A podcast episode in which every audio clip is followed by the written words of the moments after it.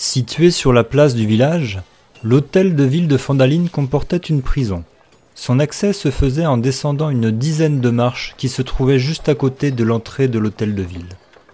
Fermée par une porte en fer, rouillée mais solide, elle desservait une seule et unique pièce voûtée, compartimentée en six cellules indépendantes de grande taille. Deux d'entre elles étaient occupées. La première était occupée par les cinq hommes qui avaient déclenché la bagarre de l'auberge de Roche-Colline.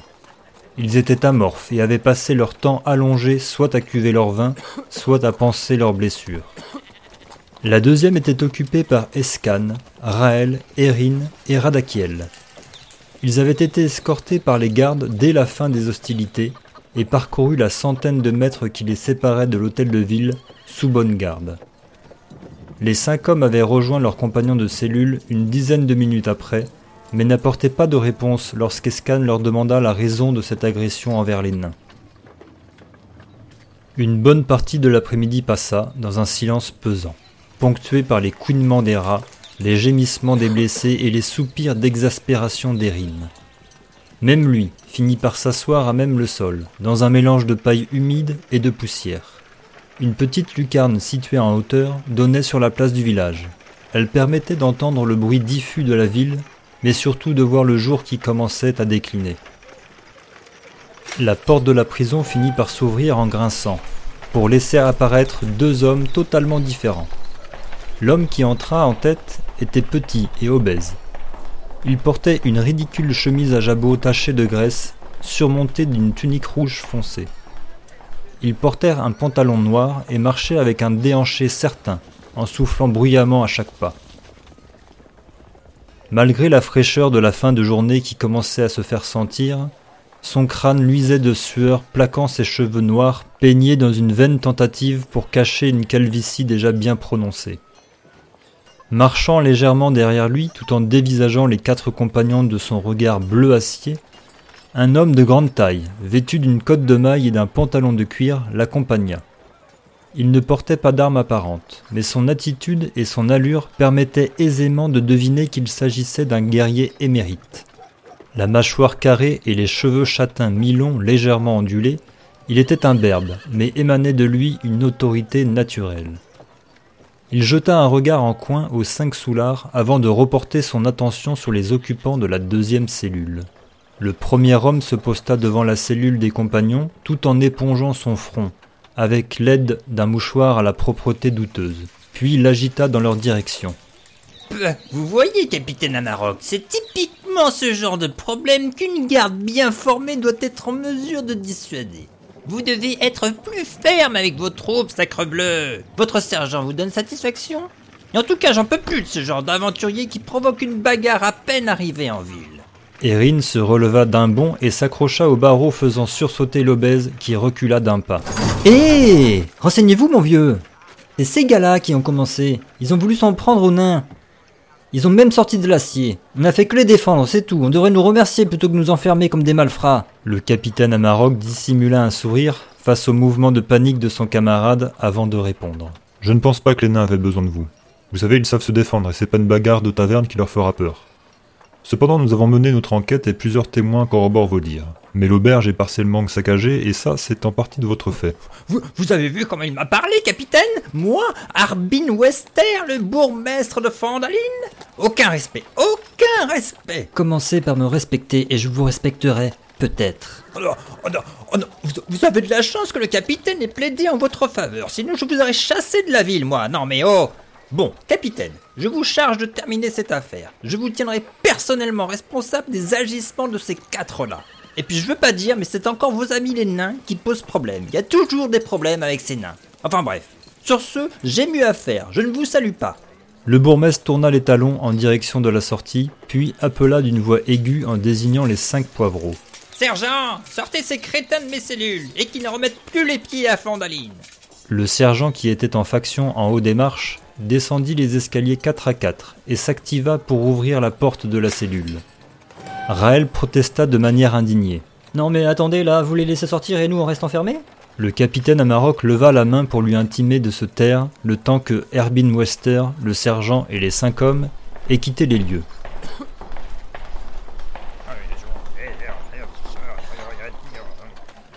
Une fois seul, le capitaine secoua la tête d'un air las, un faible sourire en coin, puis regarda les compagnons un à un avant de s'adresser à Erin. Vous avez raison, la ville devrait vous remercier pour votre geste à l'auberge. Harbin est particulier, mais c'est pas quelqu'un de méchant, croyez-moi. Après tout, il est le bourgmestre. Mais il a du mal à ouvrir les yeux sur ce qui se passe vraiment et ça le ronge. Il a investi dans beaucoup d'infrastructures pour Fornaline, il a mis en place la garde, mais ça a plombé les finances de la ville. Il avait misé sur la réouverture de la Forge des Sorts pour enflouer les caisses, mais ça n'a pas pour l'instant en tout cas l'effet escompté. Escan se releva lentement et fixa le capitaine.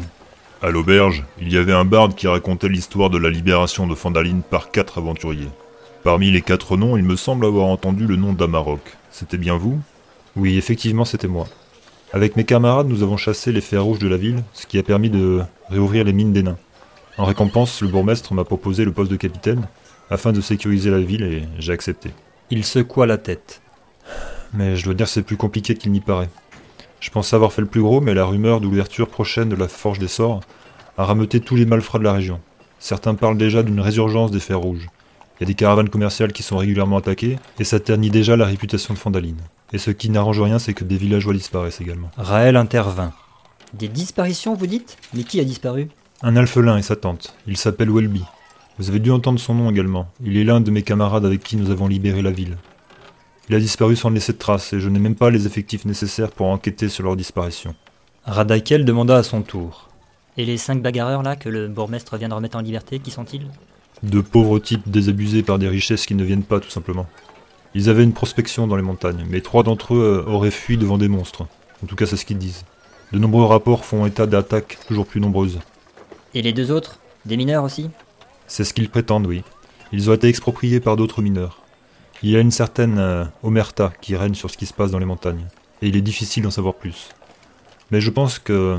Ouais, je pense qu'Alia, elle donnera peut-être une récompense, parce que ce qui se passe, ça impacte directement son business. Qui est cette euh, Alia? Alia Thornton. Elle tient le change des mineurs à la périphérie de la ville. C'est elle qui délivre les titres de propriété des excavations dans les montagnes. Écoutez, passons un accord. J'ai quelques contacts à Neverwinter et grâce à l'Alliance des Seigneurs, des renforts devraient bientôt arriver à Fandaline. Mon instinct me dit de vous faire confiance et je me fie toujours à mon instinct. Vous n'êtes pas vraiment des colons, n'est-ce pas? Alors aidez-moi à tenir la ville le temps que les renforts arrivent. De mon côté, je vous assure que l'épisode de l'auberge sera oublié, et je ferai en sorte qu'Arbin vous laisse tranquille pour la durée de votre séjour dans la ville. Les compagnons réfléchirent quelques instants à cette proposition inattendue. Pour Escan et Raël, l'affaire semblait entendue. Mais Erin et Radakel hésitèrent. Écoutez, je ne vous connais pas, vous ne me connaissez pas, je ne vous dois rien. Pourquoi je vous aiderai? Excusez-le, cher capitaine. Radakiel a l'air quelque peu taciturne. Et les nains dans tout ça, on dirait que ça ne tourne pas comme ça devrait chez eux. Ne vous préoccupez pas des nains pour le moment, je les connais bien. D'ailleurs, je pense qu'ils ont dû apprécier votre intervention à l'auberge. Peu de gens les portent dans leur cœur ces temps-ci. Et vous n'êtes pas plus inquiet pour votre ami et sa tante? Eh bien, ça reste un alphelin. Il est imprévisible et ça tire toujours des ennuis, mais j'ai toujours espoir qu'il pointe le bout de son nez l'air de rien. C'est un alphelin après tout. Alors que dites-vous? Marché conclu? Je vais vous aider. Plus vite on sort de ces geôles insalubres et mieux je me porte. Pour ma part, j'accepte la proposition. Mon marteau de guerre est à votre service. Bon, très bien. Parfait, je savais que je pouvais vous faire confiance. Tenez, voilà une clé. Avant sa disparition, Welby avait repris un bar à l'abandon dans les faubourgs de Fondaline. Il avait réhabilité et devait ouvrir prochainement. Il serait plus sage que vous évitiez quelque temps l'auberge de Rochecolline. Toblen n'est pas rancunier, mais j'aimerais éviter les racontards, si vous voyez ce que je veux dire. Vous pouvez loger à la taverne de Welby. Elle s'appelle le Alphelin Joyeux et dispose de quelques chambres à l'étage. Je vous conseille de commencer par ces histoires d'expropriation. Alia pourrait vous renseigner et peut-être même vous récompenser. Sans compter que quitter la ville quelque temps, ça permettra de calmer le jeu aussi. Ils sortirent à l'air libre. Le soleil était maintenant couché et quelques torches éclairaient les façades des bâtiments. Les villageois commençaient à rentrer chez eux après une dure journée de labeur. N'hésitez pas à me contacter si besoin. Mon bureau est juste là, à l'hôtel de ville. Sur ce, messieurs, bonne chance à vous. Le capitaine les salua avant de tourner les talons, laissant là les quatre compagnons. Je vous propose d'aller directement au Alphelin Joyeux. Laissons les chevaux aux écuries, après tout, ils auront bon soin pour la nuit. Hmm, je suis d'accord, j'espère qu'il y aura de quoi prendre un bon bain. Je vous rejoindrai là-bas, je vais faire un tour dans le village. Ne fais pas peur aux enfants. Tiens d'ailleurs, il est passé où ce Radakiel? Radakel avait profité de l'obscurité pour filer en douce dès qu'il avait mis le pied sur la place du village. Enfin seul. Voyons ce que cet endroit nous réserve. Les rues sombres de Fandaline le plongea dans le passé. Il préférait la solitude. Cela avait toujours été ainsi. Enfant abandonné, il n'avait quasiment aucun souvenir de sa mère et très peu de son père. Rapidement livré à lui-même dans les rues de Waterdeep, il ne devait son salut qu'à sa force de volonté et sa détermination, vivant de rapine pour survivre. Puis Mordel le recueillit. Une ombre passa sur son visage imberbe. Mordel, je te promets, je trouverai qui a fait ça.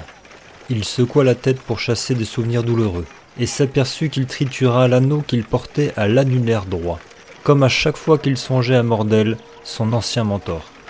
L'anneau paraissait banal, mais en y regardant de plus près, on pouvait apercevoir de sombres formes changeantes qui semblaient onduler à l'intérieur. Il poussa un soupir et regarda autour de lui pour essayer de se repérer, puis partit dans une direction. Les nombreuses années passées à Waterdeep avaient développé chez Radakiel des facultés lui permettant de se mouvoir avec rapidité dans les rues, et nombre de passants ne virent qu'une ombre parmi les ombres. Il identifia rapidement la taverne de ce Welby, avant même l'arrivée de ses camarades, mais choisit d'explorer les ruelles adjacentes. Le Halfelin joyeux était situé au cœur des faubourgs de Fandaline. Radakiel repéra facilement des symboles partiellement gravés sur des murs avoisinants. Ces symboles faisaient référence au fameux fer rouge, mais pour l'elfe, ces symboles étaient anciens et selon toute vraisemblance, il n'y avait plus de signes d'activité de l'organisation criminelle. Le ventre de Radakel gronda, lui rappelant qu'il n'avait rien mangé depuis la bagarre de l'auberge. Il rebroussa chemin et repartit en direction de la taverne du Halfelin.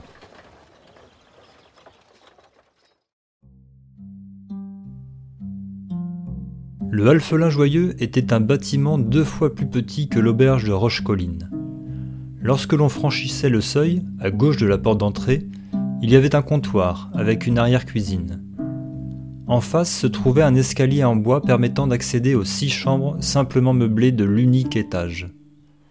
Sur la partie de droite se trouvait la salle commune qui était de taille moyenne avec une cheminée sur le mur du fond.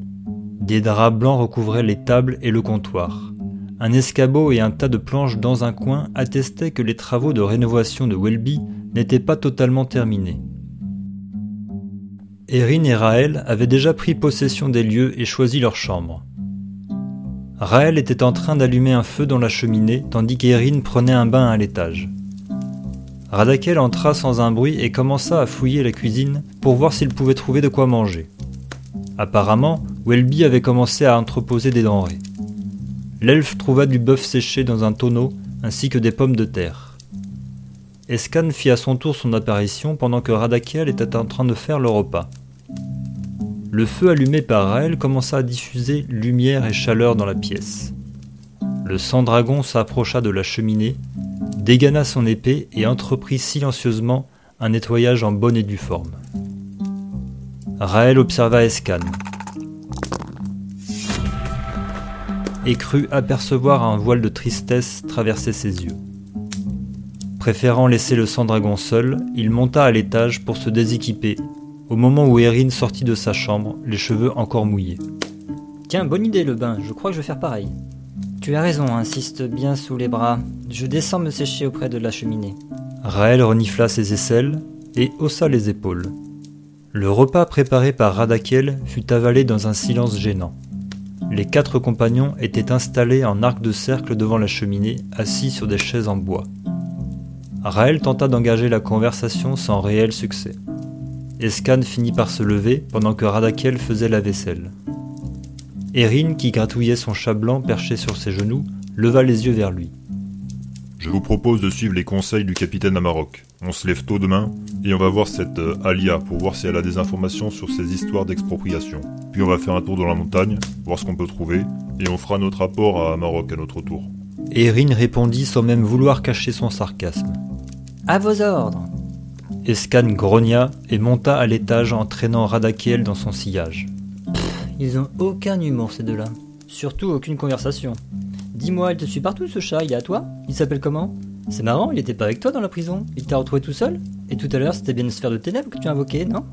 Erin sourit mystérieusement, lui souhaitant bonne nuit, puis se leva et monta se coucher, laissant le demi-elfe avec ses questions sans réponse.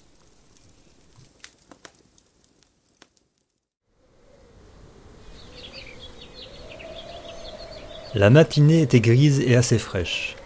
Il ne pleuvait pas, mais de lourds nuages s'amoncelaient dans le ciel, empêchant de voir les pics des monts de l'épée. Debout depuis l'aube, les compagnons avaient pris leur petit déjeuner, puis étaient sortis à la recherche d'Alia. Ils questionnèrent un paysan allant au champ, qui leur indiqua où la trouver. Alors qu'ils traversaient la ville qui s'éveillait peu à peu, Radakel percuta un homme au détour d'un angle d'une rue. L'homme s'excusa brièvement avant de continuer son chemin. Raël était persuadé de l'avoir déjà vu quelque part.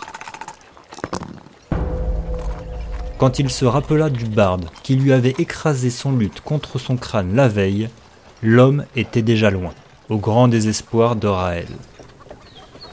Alia Thornton tenait le change des mineurs. Situé à la périphérie sud du village, en direction des montagnes, le change était l'endroit incontournable pour tout mineur désireux d'acquérir une exploitation minière dans la région. Alia délivrait les titres de propriété qui faisaient foi en cas de litige entre mineurs. Le change des mineurs était un bâtiment en bois des plus classiques. Austère, il était avant tout fonctionnel. Pas très grand et de plein pied, une enseigne grinçante représentait une pioche avec un parchemin en fond. Les volets de bois ouverts indiquait qu'Alia devait déjà être à l'œuvre.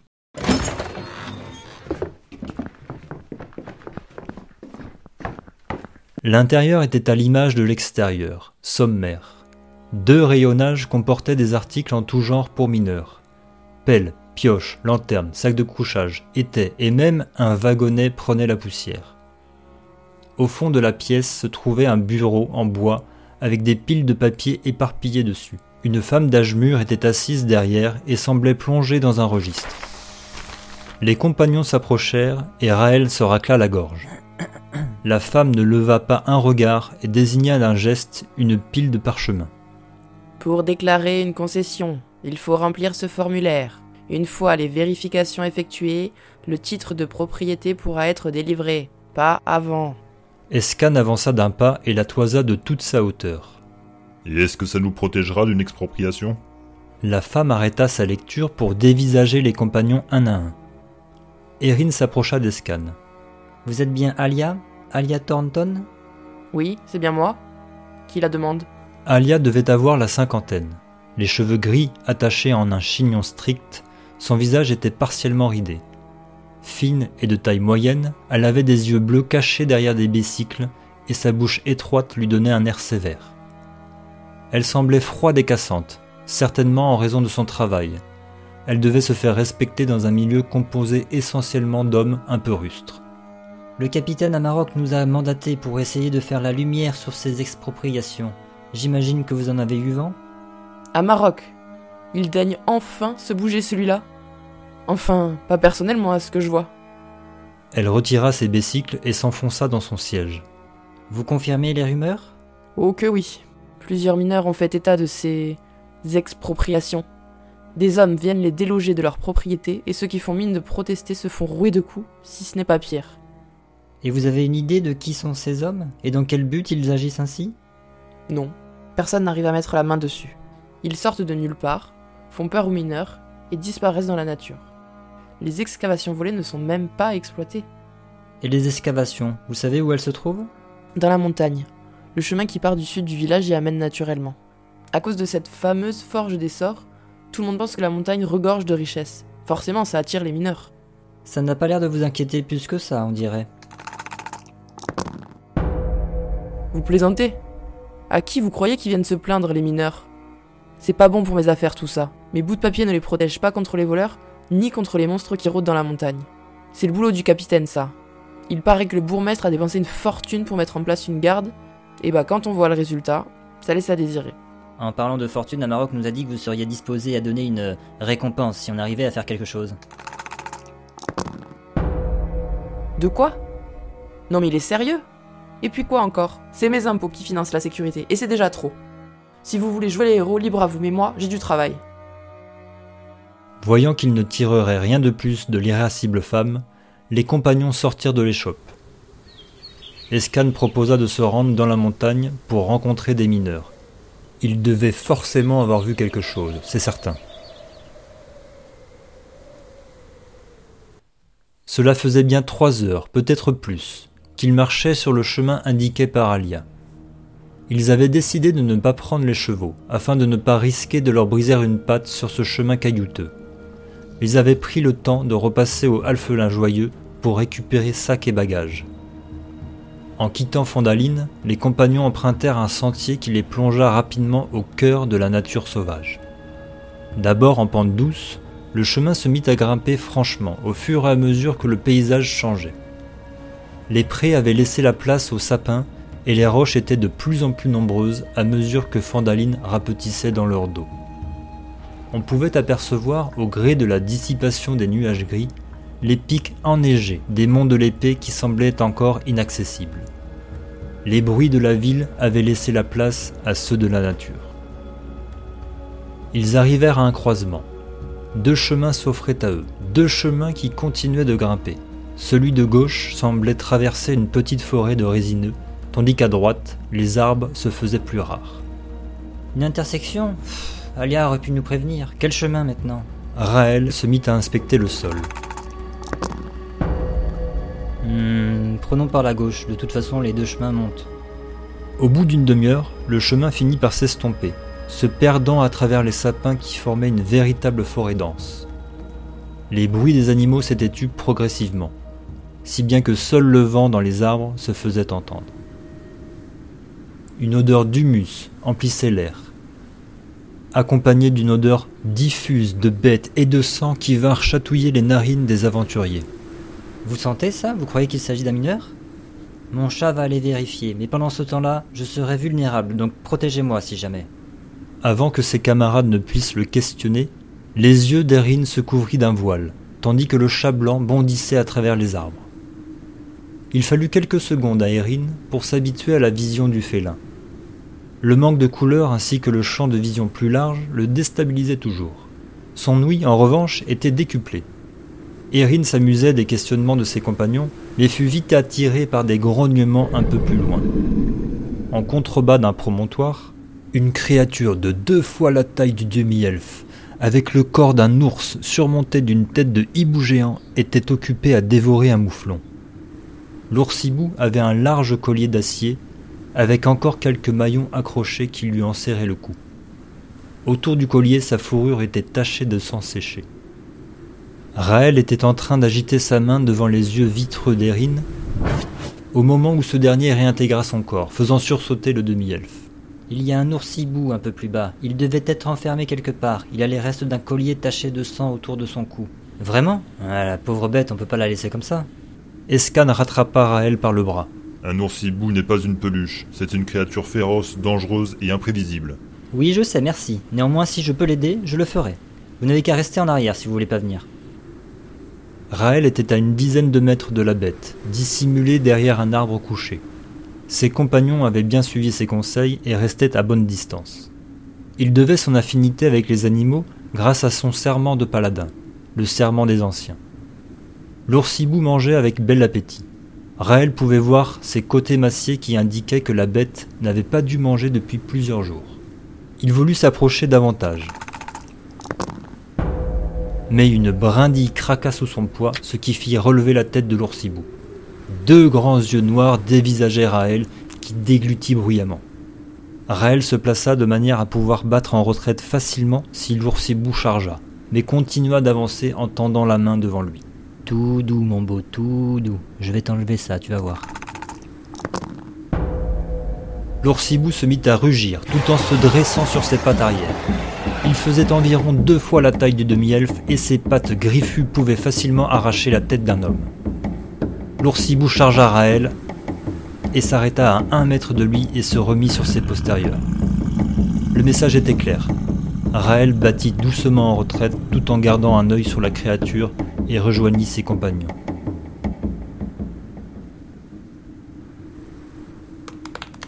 Mais quelle belle leçon de dressage Oh ça va, ça valait le coup d'essayer. essayer de se faire tuer Bon, on peut y aller maintenant. C'est un cul-de-sac. Retournons à l'intersection. Le chemin de droite continua de serpenter au travers de quelques sapins et d'amas rocheux. L'air commençait à se rafraîchir et le soleil laissa la place à l'obscurité à mesure que ce dernier faiblissait. On pouvait apercevoir les quelques lueurs de Fandaline en contrebas qui avaient bien rapetissé depuis le début de l'ascension. Le chemin commençait à se confondre avec le chaos rocheux, mais des restes d'un feu de camp, ainsi que du matériel usagé, indiquèrent aux aventuriers qu'ils étaient sur la bonne voie. À la tombée de la nuit, alors que la fatigue commençait à se faire sentir, Radakel détecta les lueurs d'un feu de camp à une trentaine de mètres devant eux. Le son de la flûte de Baldo le Halfelin résonnait dans la nuit ponctuée par le chant cristallin de Gilas, le demi-elfe. Avec Riz et Letcher, ils avaient accueilli les quatre aventuriers dans leur campement, acceptant de partager un bon repas ainsi que des chants au coin du feu. Raël mettait son luth et sa voix à contribution, tandis que Radakiel préféra s'isoler du reste du groupe. Le campement des mineurs était légèrement excentré par rapport à la piste, situé à quelques mètres de l'entrée de leur mine. Ils étaient nouveaux dans la région, et eux aussi avaient répondu à l'appel de Fandaline depuis la porte de Baldur. Escan et Erin tentèrent de les mettre en garde contre les tentatives d'expropriation ainsi que des attaques de monstres. Mais pour les mineurs, ce n'était que des racontards. Et pour les monstres, eh bien, le seul monstre croisé jusqu'à présent était un loup solitaire chassé grâce à la fronde de Baldo. Riz et Escan partirent chasser et revinrent seulement quelques minutes plus tard avec deux grosses marmottes. L'humain maniait l'arc long comme personne. La soirée se poursuivit dans la bonne humeur, et c'est le ventre plein que chacun rejoignit son sac de couchage. Les compagnons avaient décidé de pousser un peu plus en avant leurs recherches, et devaient se lever tôt le lendemain matin. Les tours de garde s'enchaînèrent sans accroc jusqu'au petit jour. Quand Baldo ouvra un œil bouffi de sommeil, les compagnons étaient déjà loin. Le soleil était à son zénith quand le paysage changea brutalement. Les quelques sapins encore présents laissèrent place à des rochers de plus en plus gros. Les nombreux cailloux du chemin rendaient plus difficile de suivre une quelconque piste. Le vent s'était levé et quelques éboulements se faisaient entendre au loin. Soudain, la piste s'arrêta au profit d'un pont, fait en rondins de bois qui enjamba un large gouffre d'une dizaine de mètres. Bien que d'apparence solide, le pont tanguait au gré du vent et ne disposait d'aucune rambarde. Les compagnons n'avaient pas vraiment le choix, il fallait continuer. Après un moment d'observation, Escan passa le premier. Bon, s'il tient avec mon poids, il tiendra pour vous.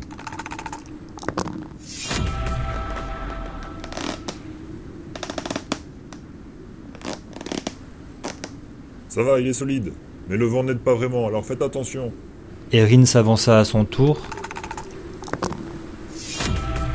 et parvint à le franchir avec une grâce tout elfique. Radakiel fit un signe à Raël, mais le demi-elfe secoua la tête. Vas-y d'abord, je vais fermer la marche. La dextérité de Radakiel lui permettait de survoler les rondins de bois et rejoignit facilement ses camarades. À toi, Raël Le demi-elfe souffla et s'aventura sur le pont. Celui-ci gémit sous son poids mais tient bon. Raël s'avança prudemment en essayant d'anticiper les bourrasques sournoises du vent tourbillonnant. Il était à mi-chemin du pont et sentait des gouttes de sueur froide couler le long de son dos.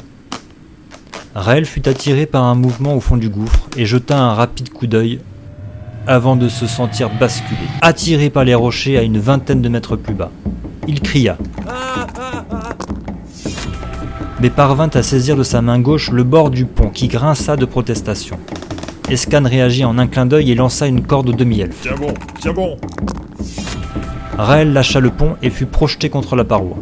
Le sang-dragon parvint à le hisser tandis qu'Erin et Radakiel l'aidèrent à le sortir du gouffre. Merci, sans vous, j'aurais fini en charpie sur ces rochers. Ils profitèrent de cet instant pour se restaurer, ce qui permit au demi-elfe de retrouver un peu de couleur. Ils reprirent la route pendant une bonne heure, et la température chuta à mesure de leur progression. Le paysage était de plus en plus désertique, et au détour d'un rocher leur parvinrent des éclats de voix ainsi que l'acier qui résonnait contre l'acier. Les compagnons se précipitèrent et arrivèrent au sein d'une bataille opposant trois humains et deux nains vraisemblablement des mineurs, à six humains à l'air farouche qui portaient pour la plupart une armure de cuir sombre et de vieilles capes rouges usées. Ils étaient armés de cimeterres, une sorte d'épée recourbée, et les mineurs se défendaient tant bien que mal avec des pelles et des pioches. L'un des mineurs humains s'effondra sous les assauts de son adversaire. Il se récroquevilla en se tenant le flanc droit. Sa tunique s'imbiba de sang. Les compagnons entrèrent dans la danse, mais mirent quelques secondes à rejoindre la bataille. Escan poussa un hurlement de rage. Ses yeux semblèrent se voiler tandis que ses muscles avaient l'impression de doubler de volume. Il se mit à la hauteur de l'agresseur qui venait de blesser le mineur et leva son épée à deux mains avant de dévier sa lame au dernier moment pour porter un coup latéral. Le mouvement surprit son adversaire qui tenta de se protéger avec son cimetière, mais la violence du coup lui arracha la moitié de son bras. L'homme, choqué, regarda ce qui resta de son membre et ne vit pas arriver le deuxième coup d'escane, qui le décapita, figeant sur son visage une incrédulité éternelle. L'attaque sauvage d'Escane jeta un froid sur les bandits qui se regardèrent du coin de l'œil. Grâce à cette motivation nouvelle, les deux nains s'en sortaient bien, repoussant les assauts de leurs adversaires. Par contre, les mineurs humains peinaient davantage et semblaient en difficulté. L'un des assaillants réussit à en renverser un et voulut lui donner le coup de grâce. Mais deux rayons d'énergie crépitante le touchèrent en pleine poitrine, arrêtant son geste. Le bandit porta la main à son torse et croisa les yeux d'Erin, qui lui fit une révérence avec un grand sourire. Ce moment d'inattention permit à Radakiel d'entrer en scène. Il était trop loin de l'homme et son environnement ne lui permettait pas de se camoufler. Il fit appel à la puissance de sa bague pour invoquer deux rayons d'énergie magique similaires à ceux d'Erin qui le regarda surpris. L'un des rayons percuta l'homme qui tomba à la renverse, mais l'autre se perdit dans la montagne. Raël, quant à lui, combattait aux côtés des nains afin d'équilibrer les forces. Son adversaire lui asséna un formidable coup de cimetière que Raël bloqua facilement avec son bouclier. Le demi-elfe riposta avec son marteau de guerre. Le premier coup broya le genou de son adversaire qui hurla de douleur. Et le deuxième coup lui fracassait l'épaule opposée l'envoyant rouler au sol. Un des nains lui sauta dessus et lui enfonça sa pioche dans la gorge. L'homme émit un gargouillis sanguinolent avant de s'immobiliser. L'autre homme mis à terre par Radakiel tenta de se lever, mais l'un des mineurs lui planta son épée dans le dos, l'envoya rejoindre ses aïeuls. Voyant cela, les trois bandits survivants jetèrent leurs armes. La bataille était déjà terminée. Ça va, on se rend, on se rend L'un des nains leur cracha au visage. Ah, bande de lâches Vous faites moi les fiers, hein? Il se tourna alors vers les compagnons. Et vous, vous êtes qui? On vous doit la vie, ça c'est sûr Escan semblait avoir repris ses esprits et essuya sa lame avec la tunique d'un des assaillants morts. Raël rejoignit le mineur salement blessé et apposa ses mains sur la blessure. Une lueur bleutée y pulsa et les chairs se refermèrent, endiguant le flot de sang. Il vivra, mais il aura besoin de repos. Erin s'approcha du nain. C'est le capitaine Amarok de Fandaline qui nous a demandé d'enquêter sur des expropriations. Nous parcourons la montagne depuis hier en espérant trouver des informations à ce sujet. Eh bien, il semblerait que vous soyez tombé à point nommé. Ces gars-là ont tenté de nous chasser, et comme on sait pas laisser faire, ils ont tenté la manière forte. J'ai l'impression qu'on a trouvé ce qu'on cherchait. Alors messieurs, qui vous a engagé et pourquoi Les trois bandits ficelés par Radakiel regardèrent leurs pieds et ne répondirent pas. Escan récupéra la tête tranchée de leur camarade et la brandit à quelques centimètres de la leur. Si vous voulez pas finir comme lui, je vous conseille fortement de coopérer. Maintenant Les trois hommes tremblèrent d'effroi sur cette vision d'horreur. Pitié, ça devait pas se passer comme ça. D'habitude on donne juste quelques coups et ça suffit. Mais ils auraient dû se laisser faire aussi. Le nain cracha de nouveau et brandit sa pioche. Erin s'interposa. Qui vous emploie et pourquoi? Je, je, sais pas, on n'a jamais vu son visage. On se voit en dehors de Fandaline et il nous décrit les mineurs à dégager, c'est tout. Et bien sûr, vous n'avez aucune idée de qui est cet homme. Escan se rapprocha, menaçant. Je sais même pas si c'est un homme, c'est peut-être un elfe, je sais pas, il a la voix douce, et il se fait appeler euh, Murmure. Il est toujours dissimulé sous une capuche, on n'a jamais vu son visage et on pose pas de questions, nous. Et vous êtes combien à faire ça Il n'y a que vous six? Non, non, c'est jamais les mêmes, une dizaine peut-être, je, je sais, j'en sais pas plus, pitié, me tuez pas. Profitant de l'interrogatoire, Radakel entreprit de fouiller discrètement les cadavres. et récupéra une petite bourse en cuir contenant dix pièces d'or. Voyant qu'il n'en tirerait rien de plus, Erin se retourna vers ses camarades. Bon, que fait-on d'eux? J'aurais bien poursuivi les recherches, on sait jamais, mais ils vont nous ralentir, c'est sûr. Bah, demandons aux mineurs de les redescendre à Fondaline et les confier à Maroc. Ils pourront donner des soins à leurs compagnons et Maroc saura que nous sommes sur la bonne voie. En voilà une bonne idée Les mineurs acceptèrent à contre-coeur de quitter leur excavation, mais finirent par se faire une raison. Erin obtint la parole du nain qui laissera la vie sauve au bandit pour qu'il soit interrogé par le capitaine. Le nain avait répondu avec un grand sourire en donnant un coup de coude à l'autre nain. Pas de problème, il sera vivant. Une demi-heure après avoir repris la route, les compagnons franchirent un tunnel naturel dû à un énorme rocher suspendu entre deux pans de falaise. En débouchant de l'autre côté, ils étaient au cœur de la montagne. Les cimes enneigées semblaient bien loin, mais quelques plaques de neige constellaient les roches. Les falaises étaient à portée de main et le sentier toujours caillouteux, se confondant avec les roches tout en continuant de grimper. Tout à coup, des pierres se mirent à rouler au-dessus des aventuriers. Les yeux d'elfe de Radakel identifièrent trois silhouettes qui couraient dans leur direction, trébuchant sur le chemin. On a de la visite. Les compagnons se préparèrent à l'attaque, mais Radakel les retient. Attendez, ce sont des mineurs, on dirait qu'il fuit quelque chose. Les hommes qui couraient étaient effectivement habillés comme des mineurs. Ils passèrent en trompe devant les compagnons sans s'arrêter. Fuyez Les monstres ne sont pas loin C'est trop dangereux, courez, vite Les compagnons les regardèrent dévaler la pente et se faire engloutir par l'obscurité du tunnel qui venait de franchir. Puis Escan prit la tête de la colonne. En avant et restons sur nos gardes. Quelques instants après, ils tombèrent sur les restes d'un campement, certainement celui des fuyards. Il avait été piétiné, des toiles de tente étaient déchirées et des caisses contenant du matériel de mineurs éventrées. Deux cadavres encore frais étaient étendus sur le sol. Raël s'en approcha et les examina. Difficilement identifiables, ils avaient été tués par quelque chose de grand et de féroce. Et à en juger par la taille des crocs, ils avaient été partiellement dévorés avec frénésie. Raël termina son rapport et au même moment retentit un hurlement féroce qui fit sursauter les compagnons.